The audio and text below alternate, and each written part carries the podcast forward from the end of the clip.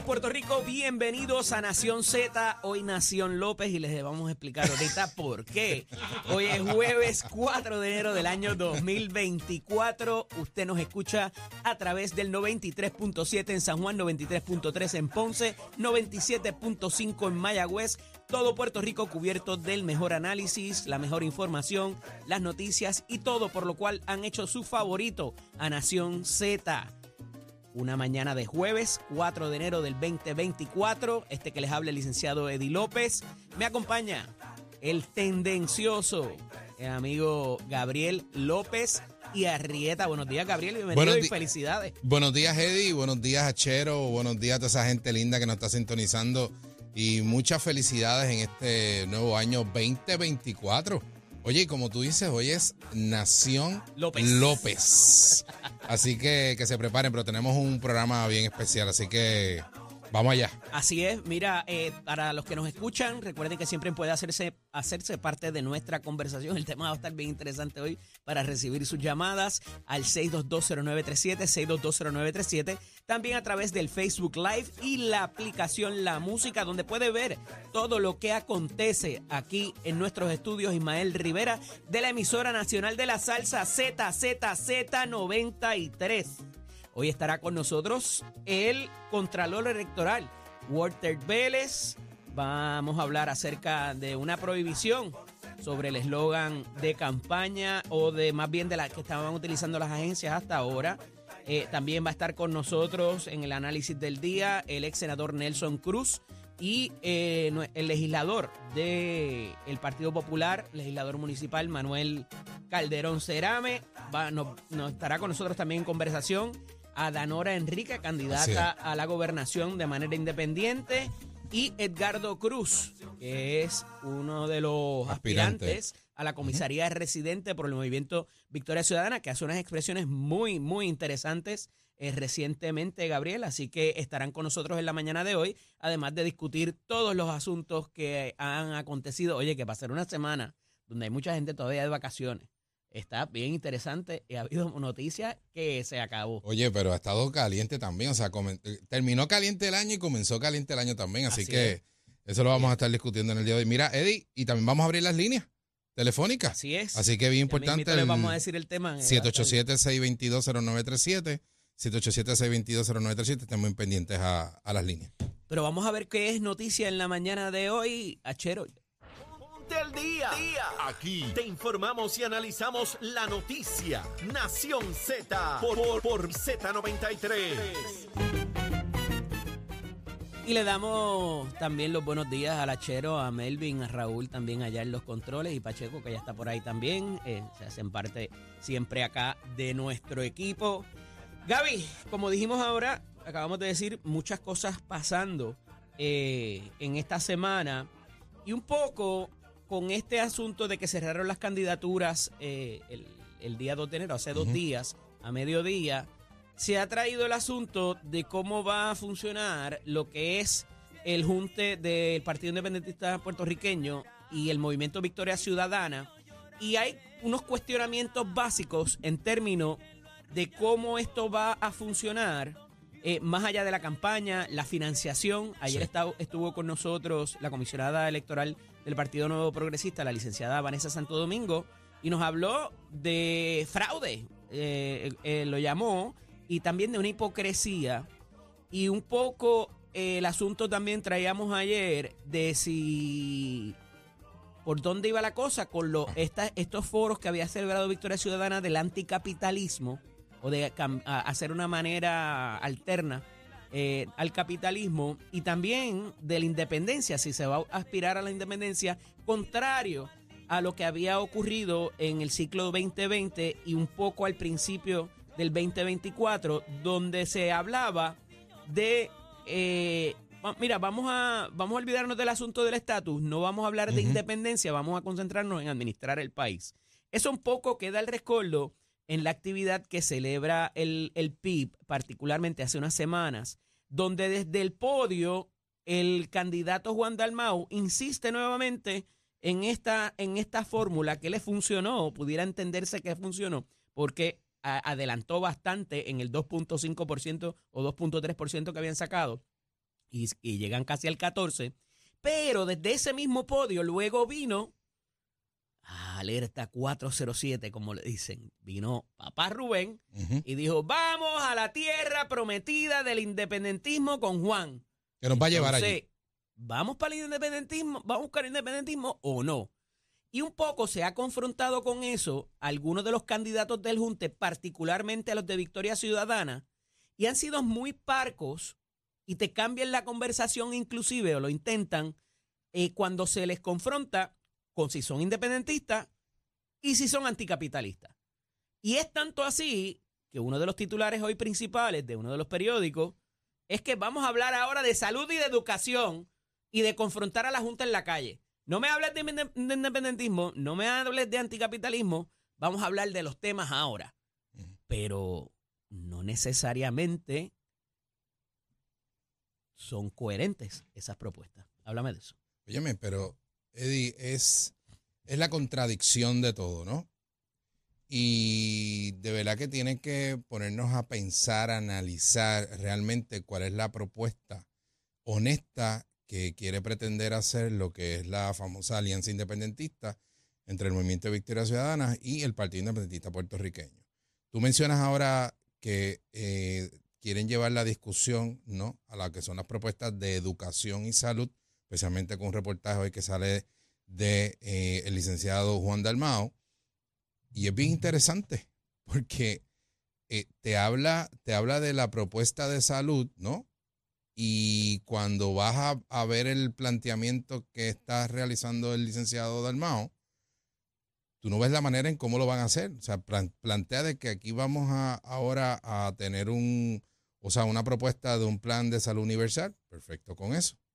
Y que vamos a sacar a las aseguradoras según lo que él plantea del medio, porque eso nos lleva a un ahorro de 600 millones de dólares. Pero que entonces va a hacer una, una, una propuesta de cómo reformular lo que es la Administración de Servicios de Salud, lo que es la ACES. Pero no nos dice entonces cómo van a sacar los fondos. ¿De dónde van a sacar ese dinero para poder reformular lo que es eh, el, el- la, la propuesta de ellos? Porque hoy sabemos que prácticamente casi el 100% de los fondos que se administran dentro de esa de, de la pro- de- del plan vital de salud son fondos federales. Lo y a su vez, Lo cual le da prominencia a otro asunto que ellos le han tratado de... Espérate, te voy a virar esto. Eh, por favor, con el café no. no, no, no. Hasta ahí no. llegamos. Ya eso pasó una vez aquí en Nación Z, que Saudi me lo viró encima y tuve que llegar al otro día con una capa. Mira, trae otro asunto, y perdona que te interrumpa, que le han huido, que es qué va a pasar, y lo hizo en Jugando Pelotadura, hizo la pregunta directa el amigo Alex Delgado sobre cómo van a hacer ese phase out si viniera la independencia, qué va a pasar con los fondos de FEMA, particularmente. Sí. Él le hizo la, la- la pregunta en, en cuanto a los desastres. Eh, pero hay muchas otras cosas. Claro. Eh, eh, el PAN, los fondos de los cupones, ¿verdad? Lo que le llaman los cupones. el Medicare, el Medicaid. Sea, to- todos los fondos. eso va a seguir llegando. Tú vas a llegar a un acuerdo para que te siga llegando por X tiempo. ¿Cómo tú vas Y- a funcionar sin eso? Y eso que tú traes es bien importante porque no, no es que no, no lo vayas a financiar con fondos estatales. Perfecto, pues plantea cómo. No es simplemente dejarlo así, ¿no? Y otra cosa importante, en ese reportaje se pla- plantea de que la oficina de, de los asuntos de, de Puerto Rico en Washington es la cerraría.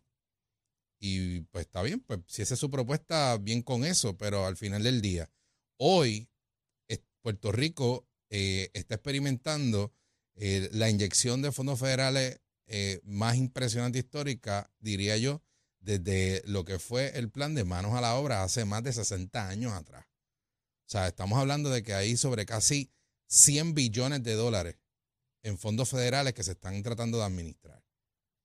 Y tú me dices a mí que una oficina tan importante como esa, hoy precisamente, que tiene una relevancia tan crucial, tú estás planteando eliminarla. El 60% de la población, el 60% tiene algún tipo de beneficio que percibe aquí en Puerto Rico. Claro. Y yo insisto, o sea, somos una población envejecida. La, la media poblacional está en 50 años o 50, entre 50 y 55 años.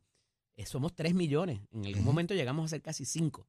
Hay más gente afuera, más años afuera que lo que hay adentro. Sobre Pero casi 11 A eso afuera. añádele el 2023, y está en los periódicos hoy también, es el año de peor natalidad, de, de récord de natalidad, menos nacimientos, no tenemos niños. Y eso nos debiera enfocar, y yo insisto con esa machaca, olvídate de hacer canchas, olvídate de cosas, mete centros comunales, mete servicios para adultos mayores, porque todos vamos, todos vamos por ahí y somos la mayoría de la población. Entonces, una población envejecida que no necesariamente tienes un retiro también que, con el que puedas contar, vas a necesitar esos beneficios que se trabajaron, que no es que no regalan nada Claro. tampoco, vamos. Eh, pero entonces, si tu alternativa y lo que tú estás de alguna manera proponiendo pudiera encontrarse con esto, oye, complicado, porque ¿cómo lo vas a financiar? Las cosas Esa es la cuestan pregunta. dinero. Eddie. Esa es la pregunta que hay que Ahorita hablaste de lo de Washington, o sea, si tú, y esto lo ha dicho Juan Dalmao, y lo, no lo ha dicho aquí, me lo ha dicho a mí, o sea, eh, te necesitaríamos a los Estados Unidos como socio principal. ¿Y dónde se toman estas decisiones? Que es En una de las cosas en Washington. Washington. Es una de las cosas que nadie ha podido, ¿verdad? Es, es un argumento que, que, eh, eh, eh, casi es probado, punto. No, no lo puedes, no lo puedes rebatir. Eh, no obstante, hablaba ayer con un buen amigo de los dos, con el licenciado Monroy Pomales, Claro. que dirigió la oficina de Puerto Rico en la República Dominicana en un momento que fue puntual. Y oye, esa economía está booming brutal, brutal, brutal ahora mismo, la, la- la de la República Dominicana, y nos pasaron por el, rolo en menos de 30 años, pero a años luz. Entonces, teníamos en Colombia, me parece que la de España todavía está abierta. Y eso... No, la cerraron. la cerraron La también, cerraron, imagínate tú. Bueno, Eh, pasado. ese tipo de, eh, de cercanía para las misiones industriales, o sea, funciona. Ah, que es un gasto, no es una inversión. Eso es algo filosófico. Pero la realidad es que ha funcionado en un momento dado y ha traído un beneficio que nos acerca a otras culturas, a otra manera de hacer las cosas dentro de nuestra realidad latinoamericana o iberoamericana, como usted la quiera ver, eh, evidentemente necesitamos esa, ese, ese paso de avance para unas cosas que se están haciendo en Puerto Rico muy importantes. Gente que está doblando el lomo y partiéndose la, la espalda para llevar a cabo unas eh, cifras que no tienen que ver con beneficencia, que no tienen que ver con servicios, que tiene que ver con, con- con cosas que se están haciendo en Puerto Rico y se están exportando. Y al final del día, nosotros consumimos muchas cosas de afuera, importamos la mayoría de lo que nos comemos y nada sale de aquí, que es un problema que vamos a Ese tener. es otro problema. Se ha hablado de la, de la cuestión de las leyes de cabotaje. Al final del día, tú puedes eh, eh, re- re- rehacer la ley de cabotaje, pero lo que sale de Puerto Rico es muy poco. Y el barco tiene que ir y volver. Entonces, por más de que te den exenciones y demás, el barco se va vacío. Y el barco Claro. cuesta en ambas direcciones. Pero, Eddie, esto, esto también va a lo que es la. Te diría yo que el, el, el, el tú cuestionar, ¿no? La inteligencia eh, y la capacidad que puede tener el puertorriqueño al momento de tú analizar a quién se está poniendo disponible en una posición electiva. Y hay que ser honesto, hay que ser honesto. Si en este momento el Partido Independentista Puertorriqueño ha abandonado, ha abandonado su filosofía, ha abandonado a quienes realmente eh, han creído en, en- ese partido en términos a su electorado.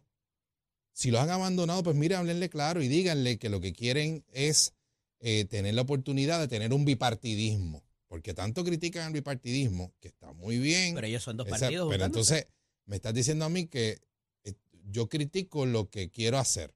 Entonces, pues, pues, hermano, ponte, sea, sea honesto con el electorado y al final del día diga cómo va a ser las cosas. Esto no es, es- eh, o sea, vivimos un momento tan complejo en el país para uno venir a decir este eh, populismos y populismos y, prácticamente eh, eh, quererle eh, dorarle la píldora a cualquiera que crea deshonestidad intelectual y eso es lo que no se puede llevar. Igual al movimiento de Victoria Ciudadana y con esto quiero cerrar rápido.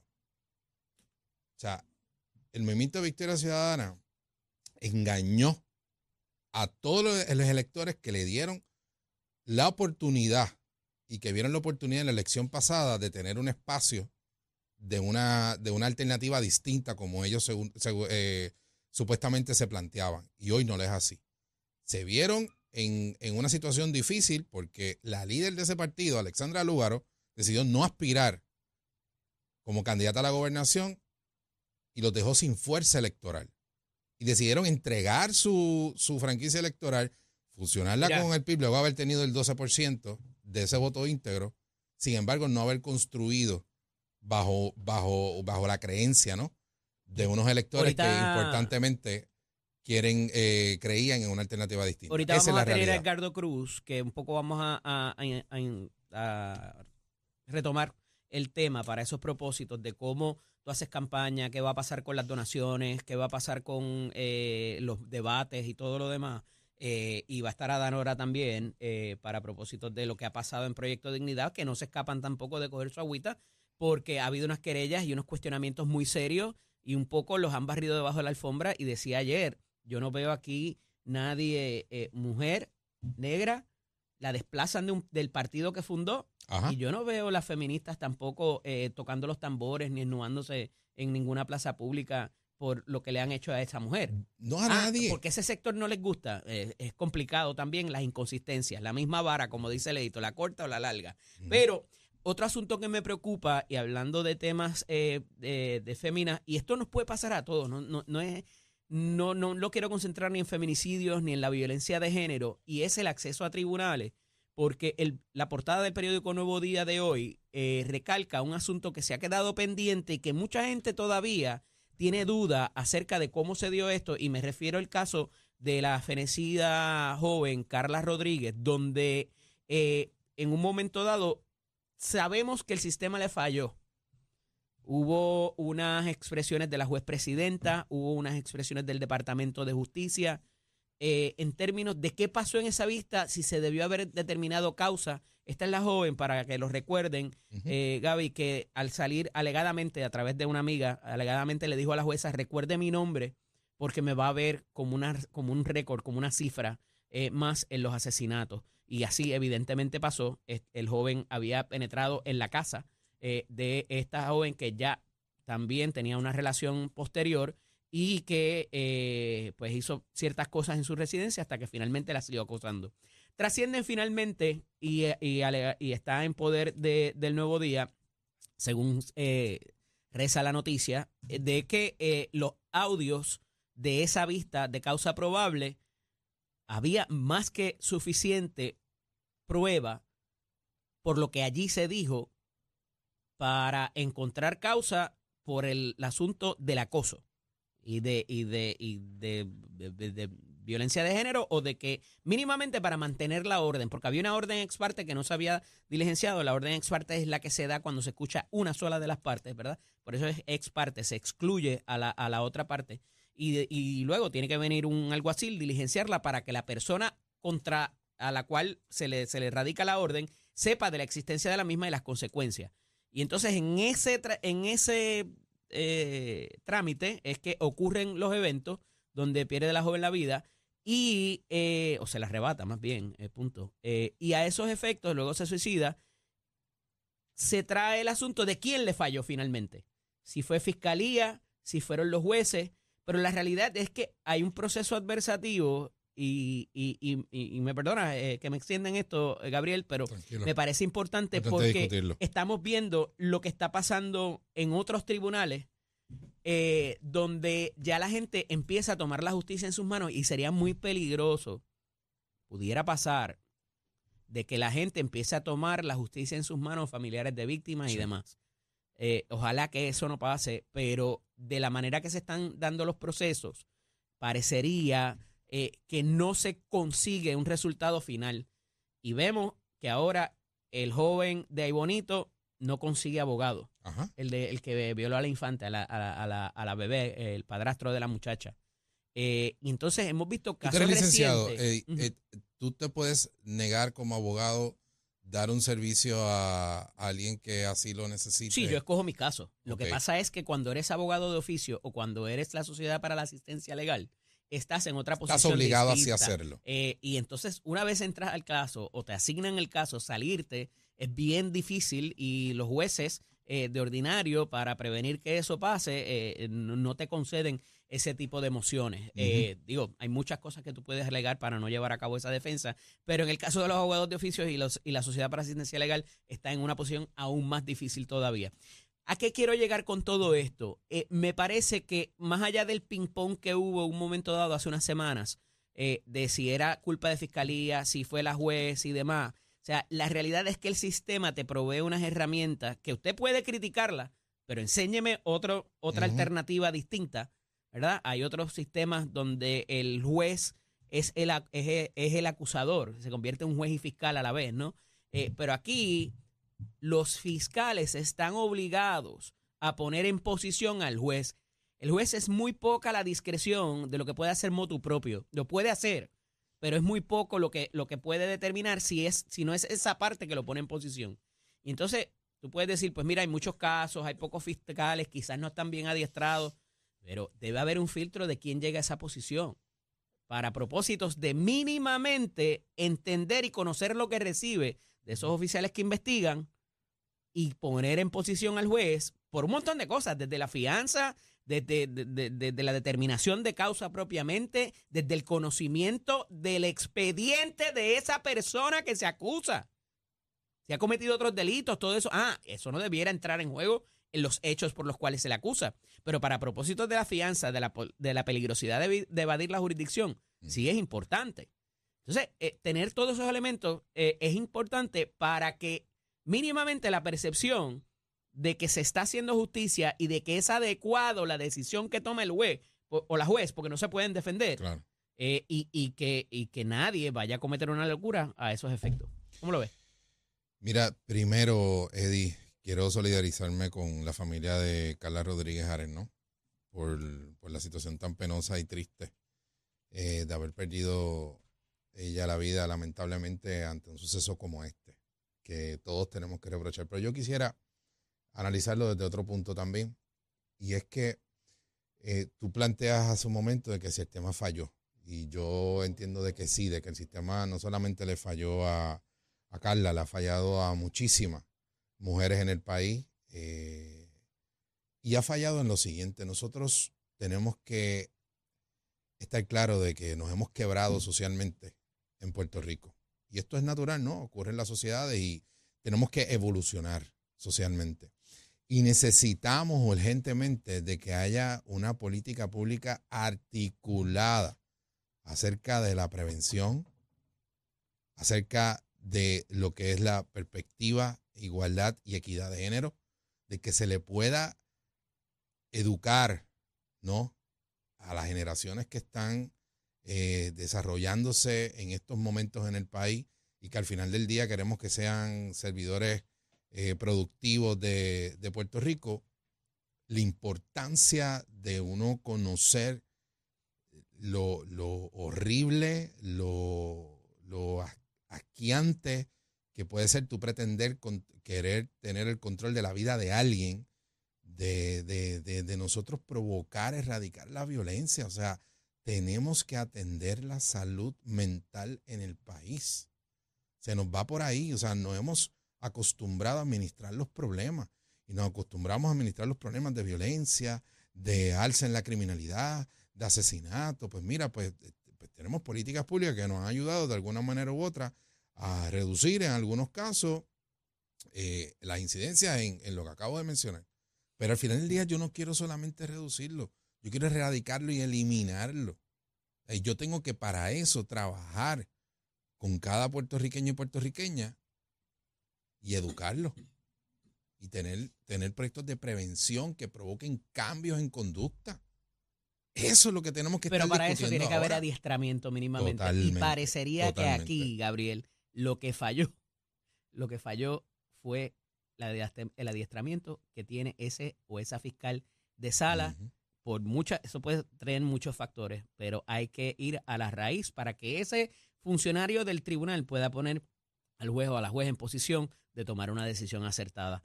Es momento de hablar de deportes con nuestro compañero Tato Hernández, porque somos deportes. Tato, buenos días. Buen día, buenos días, buenos Mira quién días, está aquí, mira quién está aquí. Nació en López, papá. Papá, no te equivoques. Ah, no es Tato Hernández tampoco, es Tato López. También le cambiamos el apellido. Están, están Nación López, Avi María Casina. Hay que jugar esos dos numeritos. Saludos muchachos, vámonos con el resultado del béisbol de Puerto Rico. Usted sabe que caliente esa serie, papá. Sí, señor, la Liga Profesional Roberto Clemente. Dígame, anoche los Criollos de Cagua igualaron la semifinal a la Liga de Béisbol de Puerto Rico. Roberto Clemente al derrotar a los Cangrejeros de Santurce, dos carreras por una en el estadio Alfonso Sola Morales de Cagua. Un partido que estuvo lleno de emociones porque en la última entrada Diego Ramos vino a batear con gente en base que podían dejar entonces en el terreno a los criollos, pero el hombre se ponchó y gracias por haber venido. Cafecito para casa. Esa, que esa serie va a ser sabes, Santurce y Carolina, tú verás. Eso se está, eso dice el papel. Mientras tanto, ¿Se cuelga la yeguita? ¿Se cuelga la yeguita? Bueno, en el papel dicen eso, pero aquí el béisbol se sabe que son, oígame. Hasta la 27. Esto, esto está hasta las 27 y 9 entradas. En Ponce los Leones empataron la serie, vender a mis gigantes de Carolina al son de tres carreras por uno. Hoy se juega, Ponce visita a los gigantes de Carolina y Cagua visita a los cangrejeros de Santurce. La serie está empatada una a una por bando, quiere decir que entonces ahora se pone de cinco el que gane tres. Vamos a ver qué es lo que pasa y que se grite Playboy. Y usted se entera aquí en Nación Z, Somos Deportes. ¿Cuál es el auspicio de Meta Escuela que te informa? Ya estamos en el proceso de matrícula para nuestras clases cara comienzan en febrero 2024. Puede pasar por cualquiera de nuestros recintos, puede llamar al 787-238-9494 para que usted mismo lo visite, coja la orientación, compare facilidades de equipo y usted toma la decisión de estudiar en Mestre Escuela. ¿A usted le gusta la soldadura industrial? Es una vueltita por Mestre Escuela. Oiga, chero, you my friend. Buenos días Puerto Rico, soy Emanuel Pacheco Rivera con el informe sobre el tránsito. A esta hora de la mañana, como ha sido habitual esta semana, se mantienen despejadas gran parte de las carreteras a través de toda la isla, pero ya están concurridas algunas de las vías principales de la zona metropolitana, como la autopista José de Diego en el área de Dorado, así como la carretera número 2 en el cruce de la Virgencita y en Candelaria, así como algunos tramos de la PR5, la 167 y la 199 en Bayamón. Hasta aquí el tránsito, ahora pasamos al informe del tiempo. Para hoy jueves 4 de enero, el Servicio Nacional de Meteorología pronostica para todo el archipiélago un día generalmente soleado, despejado y agradable. En el este se esperan algunos chubascos en la mañana, mientras que en la tarde se esperan aguaceros pasajeros en el interior, el norte, el sur y el oeste. Los vientos estarán generalmente del este de 4 a 10 millas por hora, con algunas ráfagas de sobre 20 millas por hora. Las temperaturas máximas estarán en los altos 70 grados en las zonas montañosas y los medios a altos 80 grados en las zonas urbanas y costeras. Hasta aquí el tiempo les informó Emanuel Pacheco Rivera. Yo les espero en mi próxima intervención aquí en Nación Z, que usted sintoniza a través de la emisora nacional de la salsa Z93. Próximo. No te despegues de Nación Z. Próximo. Lo próximo eres tú al 6220937, 6220937. Oiga, cuando usted va a un restaurante y le incluyen la propina obligada, la propina debe ser obligada. Escuchamos sus llamadas cuando regresemos de la pausa. Llévatelo, chero. Esto es Puerto Rico.